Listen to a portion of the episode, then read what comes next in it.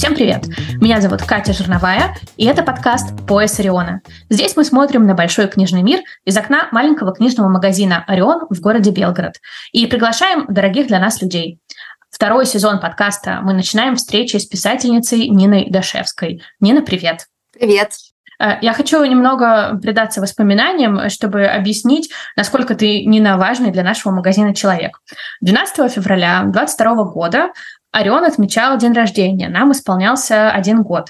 И я хотела сделать большой праздник, э, провести встречу с кем-то из писателей. А вот с кем именно мы определились э, практически моментально, потому что э, в Орионе я проводила тогда книжный клуб для подростков, и мы часто обсуждали твои книги, Нина, и среди участников и родителей, и детей были твои преданные читатели. И вот когда зашла речь об организации дня рождения, они так с придыханием мечтательно говорили. Это вот э, Алла, Амира, э, Люда, Соня, это вот все те, все те прекрасные э, ребята, которые к нам ходили. Вот они э, мечтательно так говорили, вот бы к нам Нина приехала, но они так об этом говорили, знаешь, как будто это, ну, знаешь, маловероятно и практически невозможно. Но вот я, э, я тебе написала, а ты взяла и приехала. И я тебе за это бесконечно благодарна, потому что э, ту нашу встречу в Белгороде я до сих пор воспринимаю как момент радости и безмятежности, Э, потому что потом через 12 дней и радости, и безмятежности сильно поубавилось в наших жизнях. Так что я очень тебе благодарна и за ту нашу встречу, и за то, что сейчас у нас с тобой происходит разговор.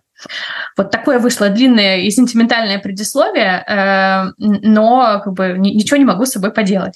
А как эта встреча запомнилась тебе, Нина, и какие оставила впечатления? А, слушай, ну, конечно, это невозможно забыть ну, вообще, э, я много очень езжу и много из разных городов, но тут, конечно, еще важно, что мы действительно были в феврале 22 года, и почему-то я, когда вспоминаю встречу, я вспоминаю дуб, и, конечно, опять же, независимые книжные зовут меня довольно часто по стране, но Орион — это Орион. Это какая-то отдельная история. И некоторые знакомства, которые там завязались, ну, я не буду брать, да, а знакомство с Аллой, с ее семьей, знакомство с Соней, они продолжаются, и я очень этому благодарна. И я очень надеюсь, что будет возможность, и я еще приеду к вам, потому что, ну, наверное, такого, э, ну, такого ощущения не, не часто бывает. Бывает, не буду врать, да, у нас есть очень хорошие частные книжные, независимые, но, тем не менее, это было прям очень важно, и это было очень, наверное, связано еще со временем.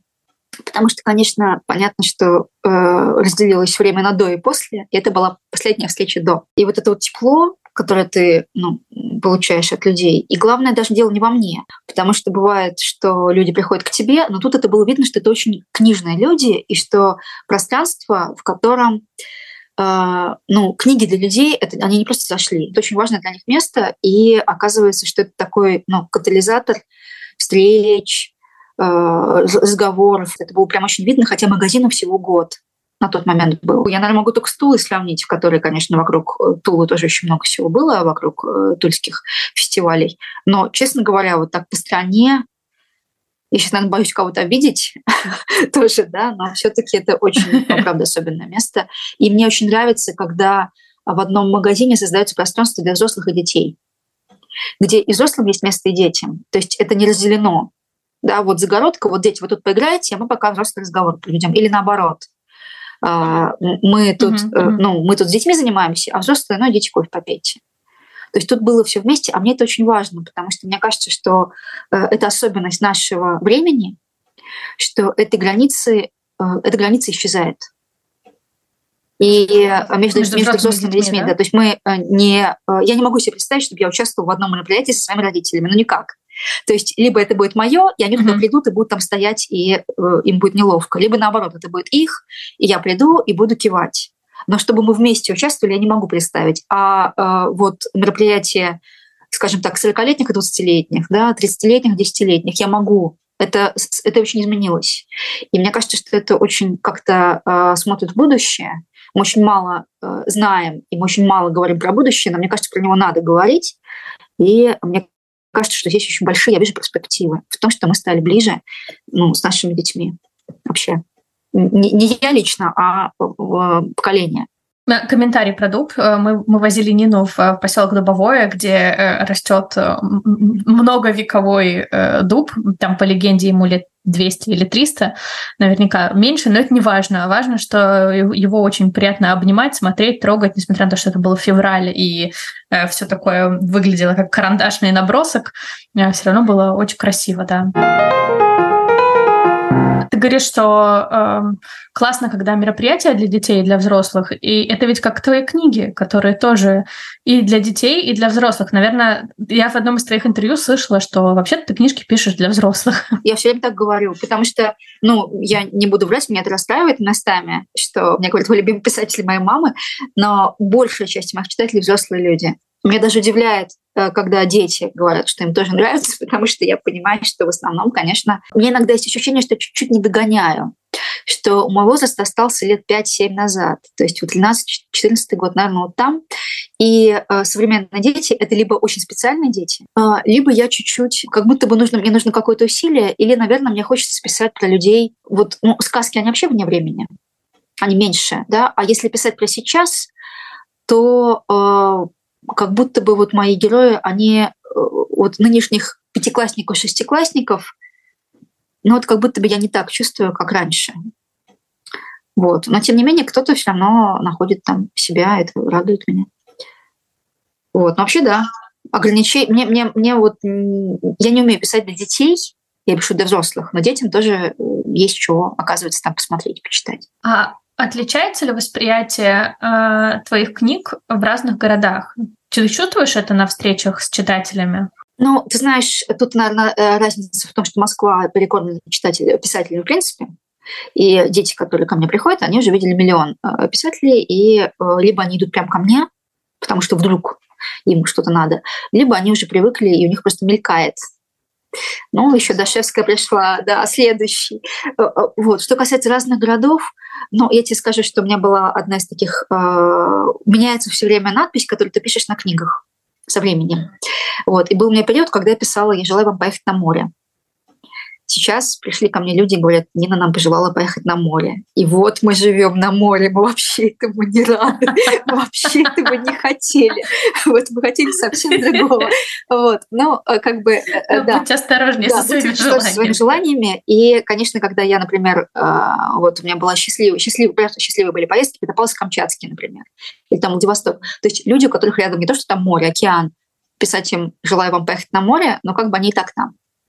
Вот. И тут ты немножко теряешь. Что ты им писала, да. Я, правда, писала во Владивостоке. Вот. И я сейчас, ну, последняя, наверное, у меня была... Ну, я сейчас просто пишу, чтобы все было хорошо, потому что я не могу ничего придумать. Это как, знаешь, вот это у Стругацких, да, э, счастье для всех даром, и чтобы никто не ушел обиженным. Я не знаю больше ничего. Вот с тех пор, как я увидела вот эту фразу, я понимаю, что ничего лучше нельзя придумать, потому что ничего больше нет. И при этом, если знать контекст, да, то это довольно безысходно, но как есть. И э, в какой-то момент я поймала, что самое крутое, что может быть, кроме всего, да, э, это смешные друзья. Если у вас есть хороший друг, добрый друг, он вас послушает. Но смешные друзья — это вот люди, с которыми просто можно посмеяться, независимо от того, какая у вас ужасная ситуация, или хорошая ситуация, или обычная ситуация. Но вот если у тебя смешной есть друг — это прям очень круто. И вот я стала всем желать смешных друзей в какой-то момент. Э, вот. И, э, наверное, перешла на, на такую стадию. Еще какое-то время писала с надеждой на лучшее, а, а, а сейчас что-то перестала. Я не знаю почему. не знаю, что произошло, почему я перестала писать с надеждой на лучшее. Это не потому, что надежда исчезла, да, а потому что ну, что-то изменилось, да, я не знаю, что не могу это словами выразить. А ты сама у писателей подписываешь книги или подписывала, может быть, не знаю, в школьном возрасте? В каком школьном возрасте? У нас никогда в жизни не было встреч с писателем. Вообще не существовало такого. Писатели были люди в телевизоре, которые, не знаю, как космонавты, летают в космос, но где-то кто-то книжки пишет. То есть вообще такого не было никогда. Вот. Но у нас все родители были инженеры, мой папа военный и э, военный физик, мама химик. И мне кажется, так было у всех. Были учителя, водители трамваев, продавцы э, и зубные врачи. Что, что писатели где-то существуют, это я узнала только, что есть живые люди, да, это выяснилось только уже лет после 20. Но сначала было музыканты, да, что они реально живые люди, и что есть люди, которые реально всю жизнь играют на скрипке, а не э, работают водителем трамвая. Это я выяснила уже лет, наверное, в 15. про музыку, когда пошла в музыкальное училище. А потом я приехала в Москву. Слушай, первые писатели, живые писатели в моей жизни, наверное, 30 мне уже было. Они уже были тогда твоими коллегами или еще твоя первая книжка не вышла? Мне кажется, это было, наверное... Нет, первая книжка не вышла. Наверное, это первый раз, когда меня позвали на фестиваль в Дедгиза э, в Петербург. Вот это, наверное, было первое. Это было очень странно. Меня вдруг позвали, и я думала, все тут писатели, а я так. После этого оказалось, что все говорят, все тут писатели, а я так. И оказалось, что все мы так, и мне стало легче. То есть у нас профессиональных писателей было два. Вернее, один. Жвалевский и Пастернак. И я очень рада этой дружбе и очень ценю ее. Да, они, у них замечательные книжки, мы их тоже в книжном клубе Но у них дело не только в книжках, они просто двигают литературный процесс так, как никто. Вот, они на своем месте находятся, и именно они занимаются каким-то культуртрегерством, что ли. То есть они продвигают других. Это прям, ну, это правда удивительно. И главное, что когда все всего боятся, приходит Женя и Андрей и говорят, так, библиотекари, книжки про суицид для 14-летних, записываем. И все достают блокноты и записывают. Потому что Женя и Андрей как бы заслужили на это право, и они говорят, подросток должен в каком-то возрасте сформировать мнение, почему нет. Если он об этом не знает, то он все вот эти сложные темы, наркотики, суицид, там вот чего мы боимся, мы думаем, если мы об этом, об этом не будем говорить, как будто там насилие в семье. Этого нет. Но а, если человек об этом не знает, он не защищен. И вот это вот, э, мне очень понравилась эта фраза, что он должен сформировать мнение, почему нет. И она прям вот, э, правда, очень, ну, я сейчас ее все время повторяю. Если вдруг кто-то не читал книг э, э, Жвалевского и Пастернак, с чего начать? С чего бы ты порекомендовала? А, моя любимая книжка «Я хочу в школу», потому что у нас очень большая проблема. Мы тут говорили с писателями, чего у нас не хватает. У нас не хватает хорошей школы. А, потому что, как выяснилось, наши дети наелись плохими, они хотят про хорошее. Они говорят, мы хотим вафельное сердце. Мы хотим, чтобы, ну, покажите нам взрослый мир, в котором все нормально, в котором э, подросток, ну, молодой человек, работает на своей работе, живет со своим котом, и у него все хорошо. Можно нам вот такую книжку? Оказывается, их нет. И э, про школу все пишут, ну, понятно, что школа — это всегда э, модель государства, как, кстати, оркестр. Я в какой-то момент очень четко это поняла, что мне удаются, может быть, школьные какие-то вещи, потому что оркестр и школа — это очень похоже во многом. Есть учитель или дирижер, есть школьники и артистанты, да, и вот эти отношения, они не совсем такие же, но во многом похожи. И вот это «убери свой телефон», Говорят, да, дирижер так? Да не, не то, что говорят. Вообще-то ты не должен брать телефон, если ты на работе. Но все же берут. Но я недавно уже работала артист, я не знаю, как сейчас, но на момент моей работы был так. Очень похоже. И а, создать утопию всегда сложнее, чем антиутопию. То есть отношение утопии к антиутопии примерно вот один даже не к 10, а к 100. У нас миллион антиутопий, а утопий мало. И вот Андрей и Женя придумали хорошую школу. Конечно, они придумали как дом, который потерян и которому очень хотят вернуться дети. Но они придумали хорошие школы, и потом, когда они э, приезжали в Москву, в некоторых московских школах они говорили, слушайте, кажется, это оно. Мы думали, что такого не бывает. В Москве есть очень хорошие школы, и они до сих пор остаются очень хорошими школами. И я очень благодарна людям, которые в них продолжают работать, дети будут продолжать там учиться, и ну, правда, у нас есть некоторые проблемы с э, высшим образованием, но школьное образование совершенно прекрасно, и дети там читают, э, и они читают много, и они умеют очень хорошо говорить про книжки. Есть, конечно, история Деда Мороза, э, с которой многие начинают.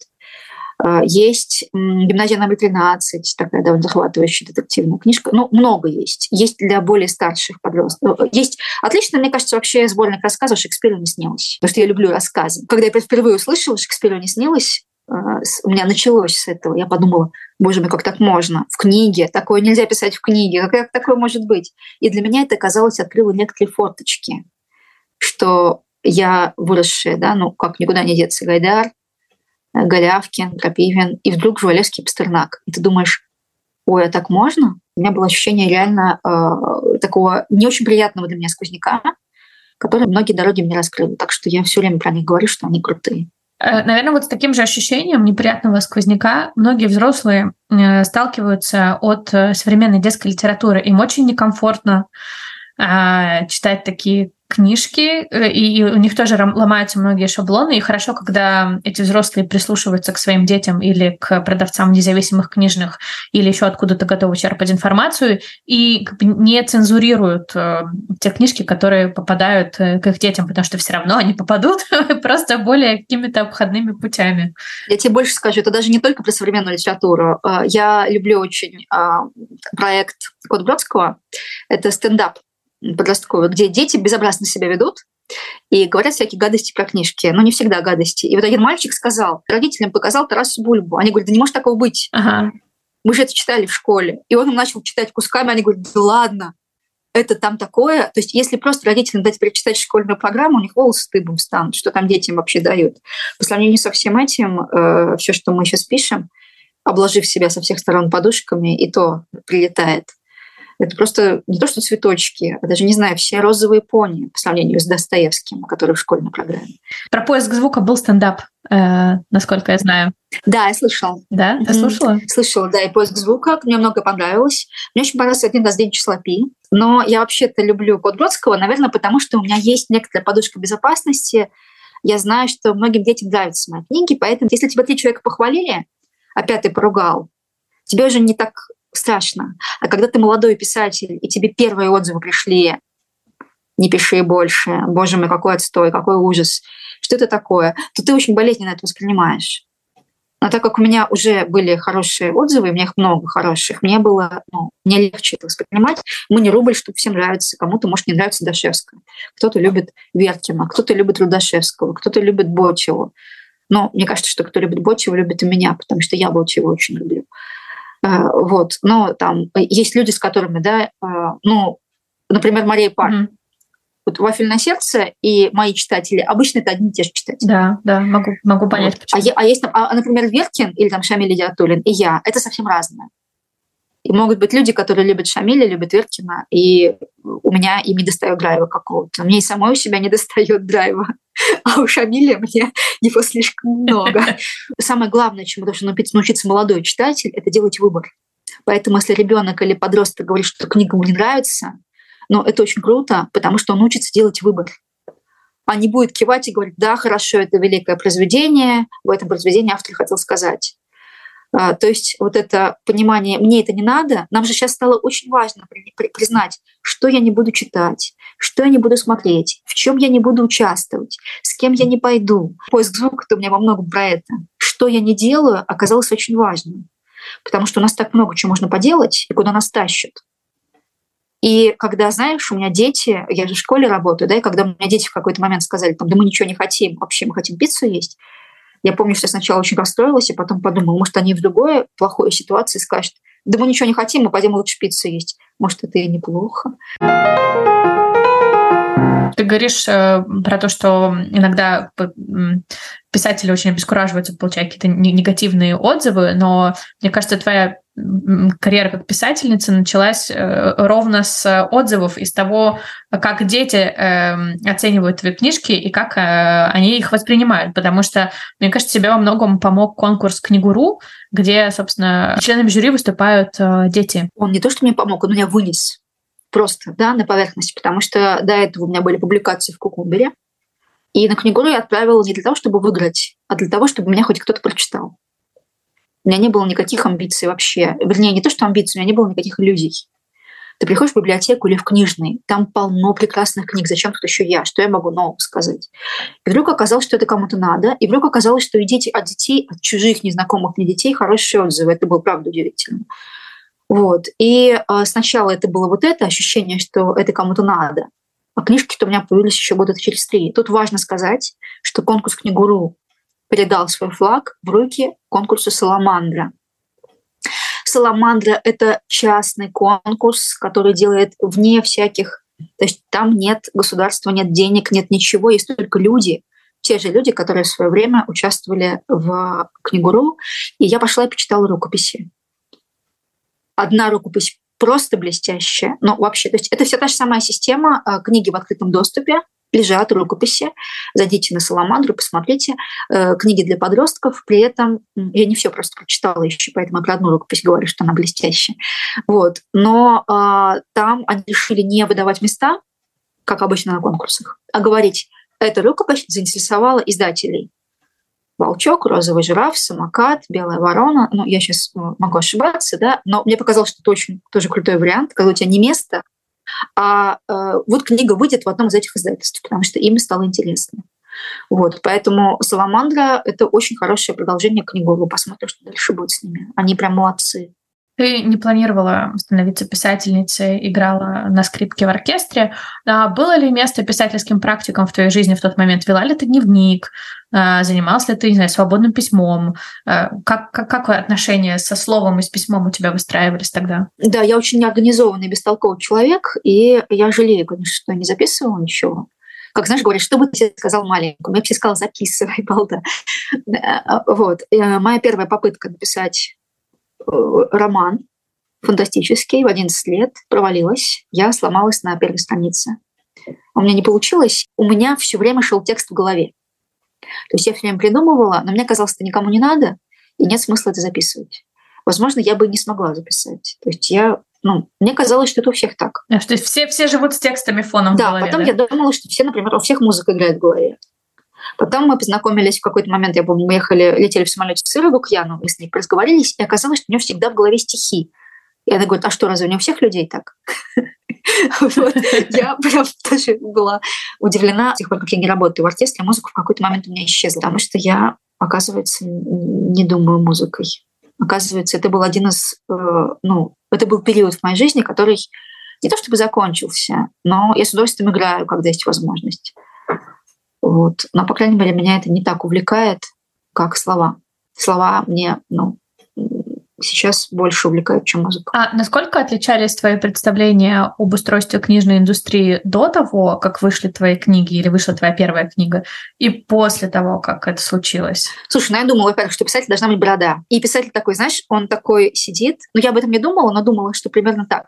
Писатель написал великий роман. Он приходит в издательство, ему говорят, нет, и ему 100 отказов, а на 101 говорит, ну давайте попробуем. И вот берут, и он становится богатый, знаменитый, Netflix снимает кино, а, и у него все круто. Короче, это все не работает. Прямо на самом первом этапе, потому что издатели не присылают отказы. Они вообще ничего не отвечают. Они просто, молчат. Да, ты просто отправляешь, и там такая тишина наступает. Вот. Но а, оказалось на тот момент, да, когда я начала обходить, очень хорошо работают конкурсы. То есть бесполезно присылать неизвестному автору рукопись в издательство, но очень полезно послать рукопись на конкурс. Конкурсов много. Опять же, ну, я назвала «Саламандру», есть новая детская книга, есть конкурсы издателей, там, э, «Розовый жираф», там, э, «Самокат», что-то такое. А, ну, у всех есть свои конкурсы, потому что на конкурс послать легче. Задача конкурса – найти нового автора. Задача издательства – продать продать нового автора сложно. Поэтому понятно, что если у вас есть какое-то выступление на конкурсе, если вы попали в короткий список, крапивинку я не назвала, очень важный для меня конкурс, а, вот, то а, потом у вас уже будет, да, вас заметит, вас увидит, потому что сейчас издатели вычитывают эти короткие списки, и это реальный прямой путь к а, публикации, да, если вы хотите ее, может, вы ее не хотите, потому что сейчас есть э, целое поколение, да, новое вот это молодых людей, которые спокойно себе живут в интернете, им не нужны никакие бумажные книги. Я про это ничего не знаю. Но знаю, что оно есть, и что у них много читателей. Вот, поэтому, ну, может быть, мы немножко это old school, но мне приятно, конечно, что у меня есть бумажная книжечка. Да, это приятно. Есть еще конкурсы непосредственно от издательств. Да. И еще э, эм, часто теперь э, публикуются книги каких-то литературных курсов. И это тоже такой, как мне кажется, относительно новый способ. Я не, не, да, не, не очень понимаю, э, у всех ли так, но писателю нужна следа. То есть, когда ты варишься в собственном соку, живешь на... Это очень показал карантин. Когда ты живешь на острове, Э, в своей квартире и такой пишешь роман, то ты немножко теряешь связь с реальностью. А, я познакомилась в какой-то момент с прекрасным Александром Павловичем Тимофеевским, который писал в стол, и первая у него публикация официально, не в сам издате была, когда ему было уже за 60. Я бы так не смогла. Это поэты могут публиковаться у себя где-то в соцсетях и э, быть этим удовлетворены, потому что поэзия в принципе не приносит денег, никто не идет в поэзию за доходом. И у прозаиков, мне кажется, э, это этот вечный поиск, чтобы меня опубликовали. Мне очень нужна среда, и мне очень помог тогда фестиваль Дикгиза. И потом мне, э, я очень благодарна, что у меня есть сообщество. Это очень, ну, это самые лучшие мои друзья, честно скажу. Что это самые близкие мне друзья, это люди, которых я все время вижу на полках магазинов независимых книжных, библиотек. Я присылаю им фоточки, что вот смотри, твоя книжка. Это самое-самое э, лучшее, что могло быть, это найти своих. И вот я нашла своих в детской современной литературе и очень благодарна, что они вообще есть. Они мне очень помогают. А в работе над книгой участвуют не знаю, десятки людей. А общаешься ли ты, например, с иллюстраторами своих книг в процессе работы? Не знаю, они, может, тебе присылают иллюстрации на согласование, советуются с тобой? Как это происходит? А, раньше бы я бы сказала тебе, что нет, потому что, ну, например, с Евгенией Двоскиной мы познакомились в 23 году. А книжка у нас вышла уже, не знаю, лет восемь назад, Вилли вышел. Это чудесный совершенно, чудесный человек, прекрасный, ну, я просто очень ее люблю, и я очень благодарна, что нас с ней Вилли вышел, и как-то совпали в этот момент, но мы были незнакомы. А, обложки тоже часто я не знаю, я узнаю, когда вот книга выходит. Но у меня есть отдельная история, это Юлия Сиднева. Я могу сказать, что Юля мой хороший друг. При том, что когда мы э, делали первую книжку про Тео, мы не были знакомы, нас, ну, Юлю для меня нашло издательство и сказала, кажется, тебе это подойдет. Вот. В итоге мы сделали три книги, я надеюсь, сделаем еще и четвертую. И э, я вижу, что Юля много не знала, как, например, рисовать музыкальные инструменты. Ну, вы квартетные Тео, квартетные сказки и зимний да, мастер. Но, да, зимний мастер. Но эмоционально это было настолько точно. Ну, музыканты едут из аэропорта, из аэропорта в гостиницу. И я видела, что они едут реально не просто люди в автобусе, а музыканты из аэропорта в гостиницу. Я не знаю, как это но это видно. И так было во многом. И, э, в общем, мне кажется, что это ну, большая моя удача. И э, у меня, что тут говорить, вот у меня Юлькины картинки здесь. Я очень их люблю. Это вот Юля мне, э, ну, более того, я даже поучила немножко играть на скрипке, чтобы она понимала, как там руки музыкантов расположены. В общем, вот это случай с Юлей, э, это хороший мой друг, и это работа совместная. Так могло бы не быть, потому что автор может ничего не понимать в художниках, и автор может быть неправ. Потому что, например, мне ужасно не понравилась обложка книги «Я не тормоз». Сейчас мне кажется, что она очень удачная. Но на тот момент я не оценила. Но автор может не понимать. Единственное, что автор не должен. Но единственное, что, например, если у тебя история про мальчика и собачку, а на обложке девочка или летучая мышь, то это немножко странно. И ты скажешь, а читал ли художник вообще, что он нарисовал? Вот. Но, ну, посмотрим, как будет дальше. Вот. Мне кажется, что я жду, у меня вот-вот должен ну, происходит сейчас тандем с новым для меня художником. Посмотрим, что будет. Вот. Художник мне очень нравится, но мы не знакомы. Я не знаю, что будет. Но это будет только обложка. Жду. Посмотрим. Сдали только что э, редактуру. К апрелю должна быть книга рассказов в самокате. Да будем ждать э, вместе с тобой. Но я точно знаю, с кем, э, с кем тебе постоянно приходится общаться. Это с редактором. Наверняка. О, да. Как вы находите общий язык? Тебя вообще тяжело э, редактировать? Ты капризный писатель Слушай, в этом ну, смысле? у меня нет. А, нет, наоборот, мне тяжело, потому что я по жизни второй человек, который кивает и говорит, ну да, то есть когда я с кем-то иду, я говорю, ну куда ты хочешь. И мне это очень мешает, поэтому я люблю ходить одна, потому что тогда, наконец, мне не нужно ну, спрашивать. Мне все время неудобно, если я туда завела, если мы выбрали не тот фильм, если мы выбрали не ту еду. То есть э, я все время боюсь ответственности. У меня э, разные были редакторы, и э, с некоторыми вообще меня любят редакторы, то есть у меня никаких конфликтных ситуаций не было. Обычно у меня все более-менее благополучно. У меня один есть редактор, с которым мне тяжело. Это известный э, человек в мире литературы, это Мария Порядина.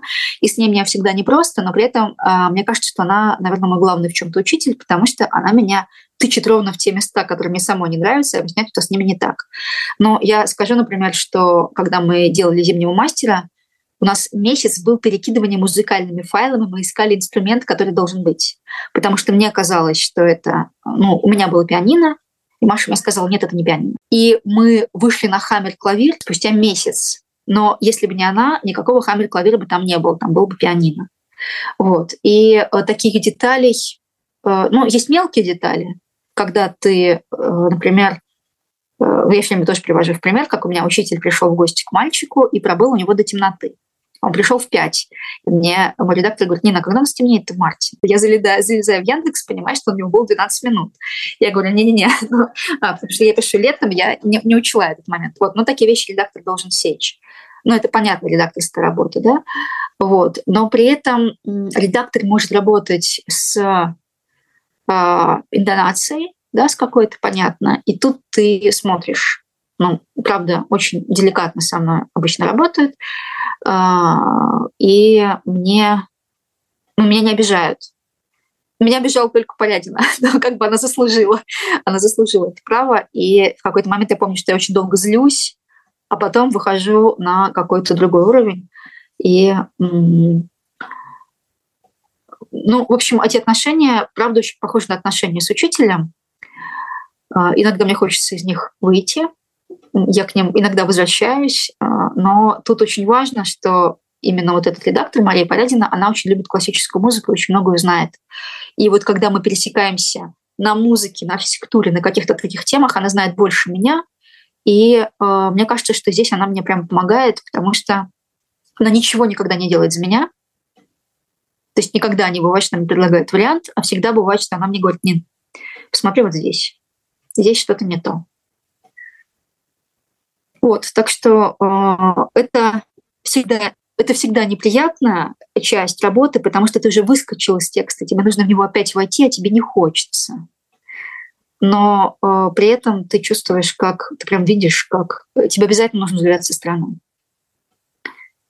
Ты видишь, как что-то такое вырастает.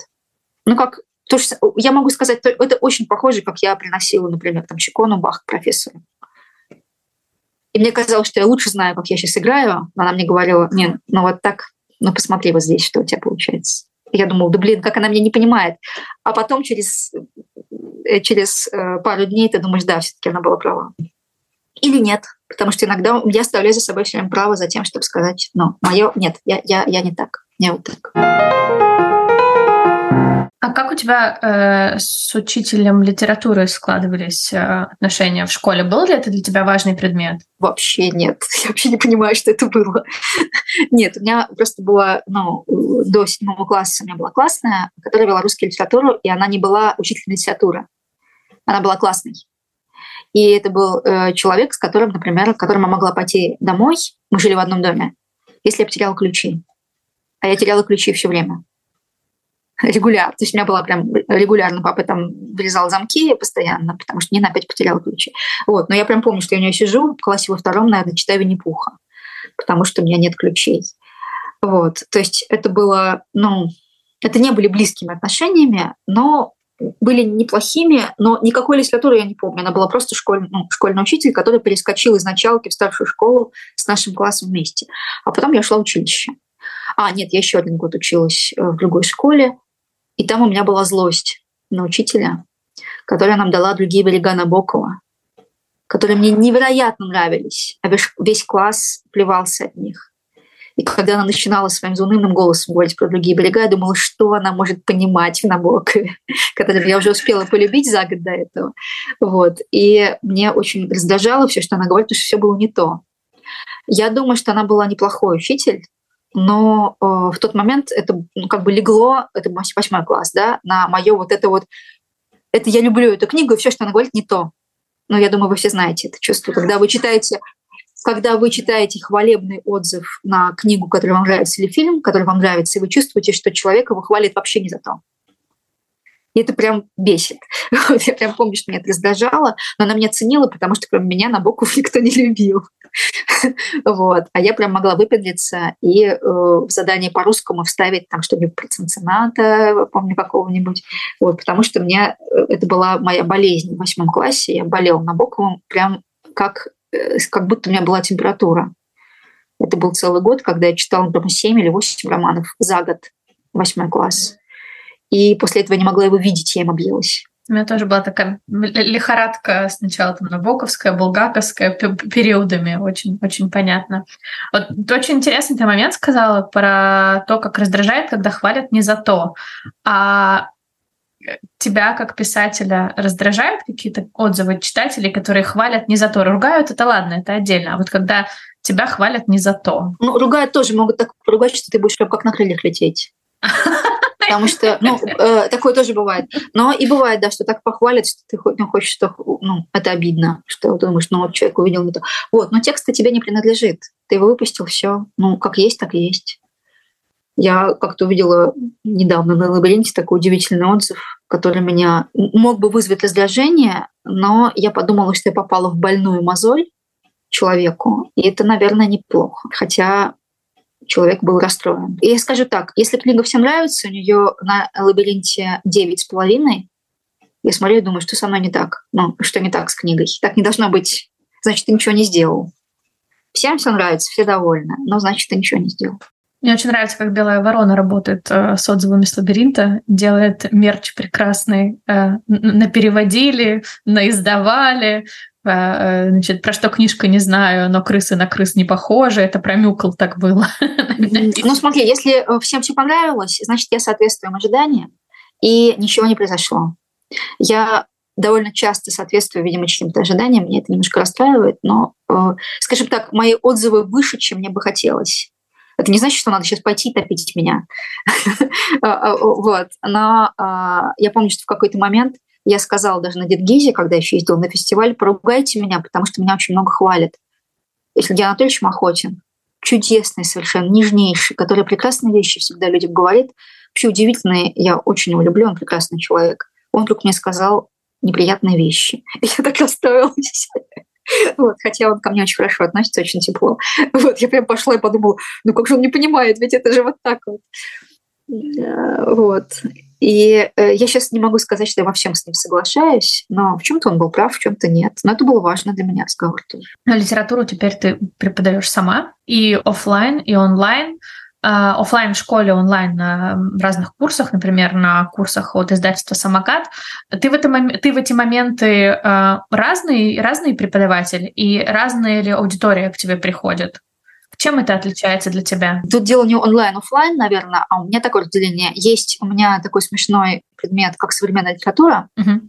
То есть у меня нет задачи, да, я не умею преподавать э, классику, Э, ну, у меня 7 классов образования, потому что музыкальное училище, я просто ну, не владею предметом. А, моя задача, как мне кажется, что мы совпадаем в этом с частной школой, в которой я работаю, потому что э, именно она мне предоставила такие условия, что я показываю книги, которые я люблю, и мне кажется, это важно, что они видят, что я это люблю. И э, иногда дети говорят, о, я попросил, мама, она мне купила. Или там я взял в библиотеке. И мне кажется, что это для меня лучший отзыв, но иногда они говорят, мне это не нравится, это тоже хорошо, да. То есть плохо, когда человек ну, просидел и протупил. Угу весь мой урок. Вот, еще был момент, когда в 22 году, тоже вот в самом начале моего вот этого преподавания, спросила, что э, были какие-то книги, которые вас поддержали, потому что это мне был вопрос, я как Том Сойер все время перекладываю его на детей. Угу. Какие поддерживающие книги? И один мальчик мне говорит, ну вот Пакса мы читали в прошлый раз. И я думаю, да ладно, ты что-то слушал? Я думаю, ты в телефоне сидел весь урок. И он такой, ну да. И меня это прямо вот, ну, было несколько моментов, которые меня реально как-то ну, поразили, что я иногда думаю, что они вообще меня не слушают. Мне кажется, что-то слышат и даже что-то запоминают. Вот, я имею в виду офлайн, потому что mm-hmm. онлайн ко мне приходят сами, и они, конечно, слушают. Это другая история, это пишущие дети. И вот когда ко мне приходят пишущие дети, это немножко, или взрослые, да, это другая история, они приходят со своими текстами, и тут я их слушаю, наоборот. И э, я не там даю советов, как писать, как стать великим писателем. Я не знаю алгоритмов, я интуит. Когда я пишу по алгоритмам, я пишу плохо, я пробовала. Mm. Ну, правда, прям ужасно получается. Вот. Ну, не ужасно, но как бы я, я бы сама не хотела такого. И э, тут вопрос, что мы просто, мне кажется, важно именно создавать среду, где они об этом говорят. То есть даже, даже не я, да, а кто-то другой. И э, тут, конечно, это мне всегда интересно. Вот. И это, правда, ну, важная тема. Ну, пишущие дети — это очень интересно. Правда, это мне очень интересно. Как только мне станет неинтересно, надо будет что-то придумать новое для себя, потому что невозможно работать, где тебе неинтересно. Ну, в этой области, да. Uh-huh, Надо будет бросать и делать что-то еще. Какие э, тебя удивляют сюжеты, которые предлагают пишущие дети, язык, какие-то инструменты или это какая-то комбинация из удивляющих Иногда факторов? это бывает, вот э, летит какой-то трэш, прям трэш, какие-то вампиры, оборотни, какой-то прям ужас, ужас. И среди этого она увидела ветку тонколистной ивы, и ты думаешь, боже, как красиво. И на ровном месте, главное. Ну, есть у меня такой Коля есть, э, волшебный мальчик.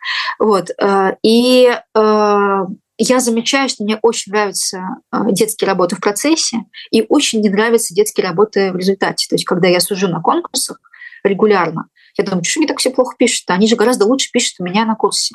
При этом я понимаю, что в процессе мне нравится очень многое. То есть мне нравятся какие-то детали, нравится, куда их ведет.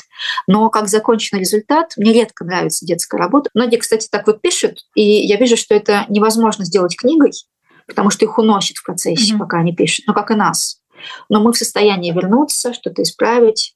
Дети, как правило, нет. И вообще-то они не должны. Ну, это э, их э, я помню, что, кстати, еще у меня сравнение с музыкой. Когда мы учились, мы играли, э, у нас была программа, там концерт, пьеса, этюд. Вот полгода ты учишь, потом играешь.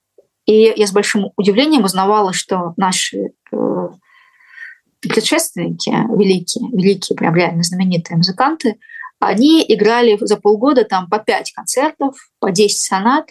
Они играли и шли дальше. Они не, не, не, не мусолили по два месяца, чтобы у тебя каждая нота была на своем месте.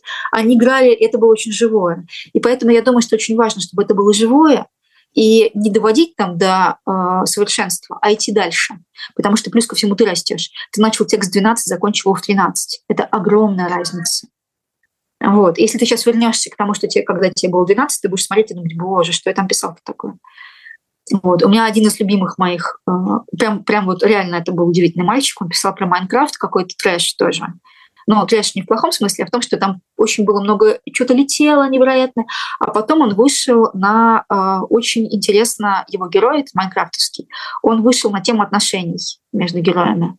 Это было, это было смешно, хорошо, интересно. Вот. А потом он стал писать просто очень хорошо. Вот сейчас он, кстати, живет где-то в Лондоне. вот. Хороший мальчик, прям очень. И, ну, Расписался, получается, да? Ну, просто тема еще у него появилась, которая у нас у всех появилась, но он оказался прям, он просто мальчик э, из двух стран одновременно, у него две родины, и он оказался прямо в разломе. И он оказался тем человеком, который в состоянии, э, например, написать словами то, что я не могу. Вот. И он очень легкий, он очень веселый. И это я очень надеюсь, что э, что бы он ни делал, он как-то еще будет писать. Он, правда, очень классный. Вот, если вдруг Кирилл, привет тебе большой. Вот. И э, есть э, люди, которые меня реально очень впечатляют, но именно вот в моменте. Какое-то сравнение, да, удивительное, э, тонкое, или какая-нибудь идея. Или, конечно, очень круто, когда ты ребенка наблюдаешь больше одного года, и из какого-то совершенного неспособности связать двух слов, и главное, что неспособности прослеживать причинно-следственные связи, вдруг вырастает человек со сложным, умным, интересным текстом. А есть корреляция, что читающие дети лучше пишут, чем не читающие? Я бы хотела сказать, что да, корреляция есть, но не прямая, так скажем. Ага. То есть есть люди, которые, например, им что-то другое интересно, и они вдруг это могут в текст. И есть дети очень читающие, совершенно не способны писать. Вот это, это, это я такой была, очень читающий ребенок, который не пишущий. Что ты сейчас читаешь э, и что стоит у тебя на, на полках дома? На полках дома у меня стоят книги самоката розового жираф, компас гида и волчка. У меня стоят книжки, которые я читаю для школы. То есть я все время постоянно нахожусь в процессе выбора книг для школы, поэтому ну, каждую неделю мне нужно 3-4 книги для разных классов придумать, что мы сегодня будем читать. Так как я э, нахально пошла сразу и выдала все, я подочерпалась, и сейчас все время слежу за тем, что новое выходит, чтобы вот, ну, быть в курсе. Иногда это даже неизданные книги есть, которые я приношу в школу. Это в первую очередь. А, из того, что мне очень понравилось в прошлом году, и я иногда захожу в взрослую литературу, мало. Мне понравилось, когда меня Максим Магмыга попросил написать э, лучшую книгу года, но не лучшую, это не, неправильное слово, просто книга года. Да, это разное. Я думаю, что можно уловить эту разницу. Лучшая и просто книга года. Я выбрала книгу Дмитрия Данилова «Пустые поезда 2022», э, потому что она была очень точно по месту, ко времени. И не говоря уже о том, что банально я очень много времени провожу в поездах, и очень многие эти дороги мне были знакомы. Вот. Но это пустое множество, которое мы заполняем чем-то. То есть мне это было прям очень круто. И надо сказать еще очень важная вещь. Я много стала много слушать. И Данилова я слушала аудио, в том числе и в поездах. И э, там странно читают, но э, как бы, ну вот, ну вот так. Мне очень понравилось, кстати, мне Маша Орлова посоветовала книжку «Балканская трилогия». Да. И э, я прям рухнул в нее, прям вообще вот я прослушал, тоже слушала, да, слушала, ходила везде в разных. О, ее Валя Горшкова начитала. Да, да, да, я слушала, начиная, начала на Камчатке, потом э, где-то еще в Хабаровске, на Ямале. Я очень много где была в этом году, мне очень везет с поездками, у меня очень много севера, я люблю север. И э, я все время слушала, я очень быстро послушала, прям даже удивительно. И вот это было очень круто, это было очень ну, удачная для меня книга. Ну, попалась так. Вот. А сейчас, я как раз сейчас немножко маюсь в выборе. Я последний вот вчера прочитала волшебную совершенно книжку самоката «Хромая курица, слепая утка» Ульриха Хуба. Я очень жду на нее отзывов на лабиринте, потому что там очень провокационные темы есть. Вот, она очень смешная. Я очень любила ковчег отходит ровно 8. Вообще Хуб, мне кажется, ну, не то, что это прям мой писатель, но я люблю его, потому что он, он как-то берет и... Я вообще поражаюсь этой свободе, как это берешь, раз говоришь, слушайте, ну да, все ковчег, в ковчег, все, каждой твари по паре, а вот кто не попал с тем, что... И это вопросы, которые мы не привыкли себе задавать. И вот а, как бы вот тут тоже, да, вот эта курица и утка, они очень, правда-правда, очень смешные. И тут две темы. Это желание безопасности, желание жить на своем дворе, да, чтобы вот, ну, давай никуда не пойдем. И желание путешествий, безумие, давай мы рванем куда-нибудь неизвестно куда, и чтобы там, там леса встретилась, еще что-нибудь.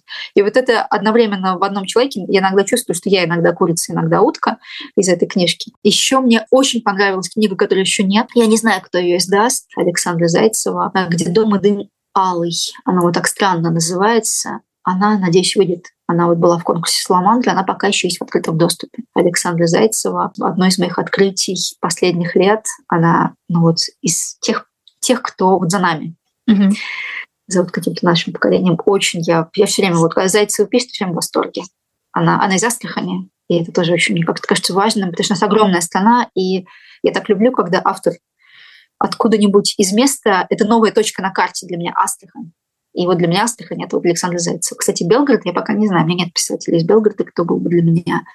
Ну вот, я, может, что-то не знаю просто. Ну вот я знаю Киров, Ботева, Чебоксары, Басова, э, Иркутск, э, Рудашевский. А вот тут я не знаю. Ну, из опубликованного, наверное, нет. Я знаю, что значит, одна э, девочка из Белгорода, она постоянная покупательница и, и друг магазина «Орион». Вот она сейчас учится у Жени Некрасовой в школе литературных практик. И, возможно, вот через какое-то время появится голос из Белгорода. А, Кристин, большой тебе привет и удачи. О, да, прям буду, буду, теперь буду знать, да, буду следить. Вот, посмотрела сейчас на, на букменте выходила серия коротких рассказов. Люблю рассказы. Прям люблю, не могу. Коротких рассказов э, рождественских. Мне как раз очень понравился Женя Некрасов рассказ, прям невероятно. И вообще они хорошие. Вообще у нас, конечно, э, надо сказать, что сейчас очень сильный женский голос в литературе. Никуда от этого не денешься. Хочешь, не хочешь, он есть. Но Женя Некрасова, а, Оксана Васякина, ну, никуда не деться, да, они есть, они существуют, и это очень сильно, и это прям какой-то вот такой мощный голос, и прям, ну, ну, круто, что они есть, и что они вот так, такие штуки делают с языком. Вот. А что касается моих людей, я их не называю, потому что мне кажется, и так понятно, но ведь непонятно.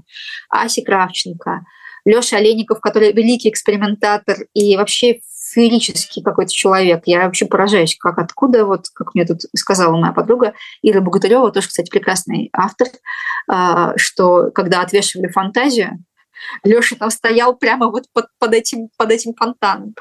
А, вот. Ну, конечно, Ботева прям вообще не знаю, что сказать. Вот у нас есть большой автор рядом с нами. Хочется, чтобы он продолжал писать.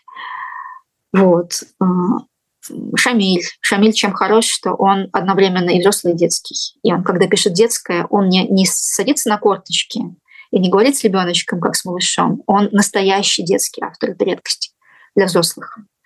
Вот. Но читать его вот это до февраля, вот этот ужас, страшный черный ужас, боже мой, как я потом боялась вообще по городу ходить и вздрагивала от любого щелчка. Вот. Но Шамиль большой писатель, да, никуда не делись. Что Дима Захарова прекрасная. А, ну, это все антиутопия, опять же, пошли. Вот. А, ну, вот так. То есть разное. Разное. Последний водолазки мне тяжело почему-то идет, хотя его я люблю очень Брисбен больше всех. Сальников, Анна Матвеева, ну вот из взрослых, да, называю то, что вот прям вот точно, да, Сальников всегда, да, и Анна Матвеева прям очень, наверное, из взрослых рассказы, потому что я рассказы люблю, а их немногие пишут так, как мне надо. Когда ткань текста больше, чем сюжет. Ну, так, но у нее и сюжет, в отличие от меня, например. И вот, например, в последнем сборнике э, Екатерина Каграманова «Новое для меня имя». Прекрасный текст. Вот, про Зайцева уже сказала. Ева Немеш из Новороссийска новое э, относительно, да, уже не совсем новое, когда человек, просто когда человек одну книжку написал, но выстрелил, когда вторая и третья и хорошая, ну, вот, Ева Немеш. Цвести бы и цвести бы. Вот. А про поэзию даже я не буду говорить, потому что поэзия какая-то невероятная. В последнее время лучше бы она была похуже. Вот у меня лежат разнообразные э, поэтические сборники, и как-то ну, круто, что они выходят. Я рада. Слушай, не назвала Ларису Романовскую, а ведь это я зря.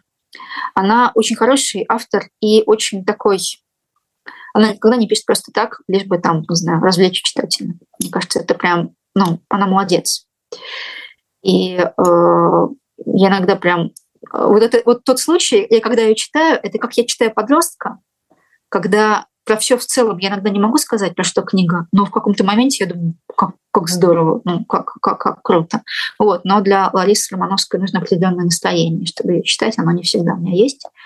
Но когда оно есть, я прям очень рада. И не назвала еще одну из моих любимых книг. Это Юлия Кузнецова. А, книжка называется а, «Истории Северного круга». Это вообще не похоже на Кузнецову, хотя я, в принципе, люблю, что она пишет.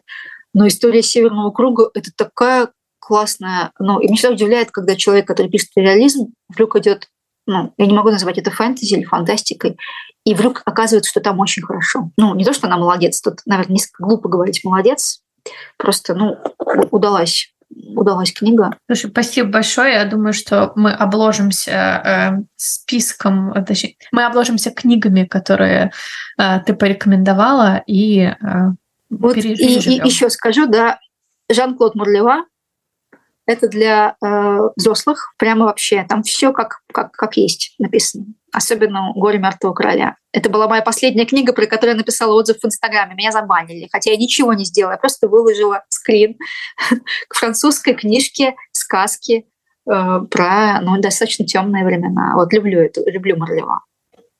Очень. Мне бы хотелось... Вот, вот сейчас мне бы хотелось так. Но я не могу. Но в эту сторону мне бы хотелось. Да, мне бы хотелось в эту сторону, в сторону взрослых сказок. Вот это мой сейчас ориентир, скажем так. Никогда такого не было, но вот сейчас так. Никогда не было, чтобы появлялся ориентир или чтобы хотелось взрослые были, писать? Были разные. Ну, какое-то время очень долго у меня была Леша, например. Mm-hmm. Я очень его люблю, mm-hmm. ну, прям очень. Потом там еще, да, потом кто-то из, ну, из современных авторов тоже бывало. Но вот Марлева возник, и я сейчас чувствую, что если бы я могла так, э, это вот то, что мне было бы сейчас надо. А есть еще удивительный автор, но, по-моему, он не издается в России. Э, в Германии, по-моему, книжки вышли. Я его читаю в Фейсбуке. Не знаю, это, насколько он. Его зовут Феликс Максимов. Я его читаю, и это взрослый автор. Он, это что-то прямо вот вообще невероятное. Вот я на него случайно напоролась Фейсбуке через Артур Геворгизова, кстати, он мне как-то его посоветовал. И это оказалось прямо... Это все время воспоминания о очень раннем детстве, которого я не помню. Мое воспоминание 12, а его, наверное, 5-6. Спасибо тебе большое, Нина. А, будем читать хорошие книжки и будем надеяться на а, встречу в Белгороде. Спасибо большое, что пришла. Спасибо. Счастливо, рада тебя видеть очень. Первый выпуск второго сезона подкаста «Пояс Ориона» подошел к концу. В ожидании следующих выпусков вы можете подписаться на наши соцсети. Э, все необходимые ссылки, а также список книг, которые мы сегодня обсуждали, вы найдете в описании выпуска. Ваши лайки и комментарии очень нас поддержат. И как и заказ э, книг в магазине «Орион». У нас есть бережная э, доставка по России и миру. Расшифровка выпуска Ксения Шаховцова, монтаж Лев Харченко. Меня зовут Катя Жерновая. До встречи через неделю.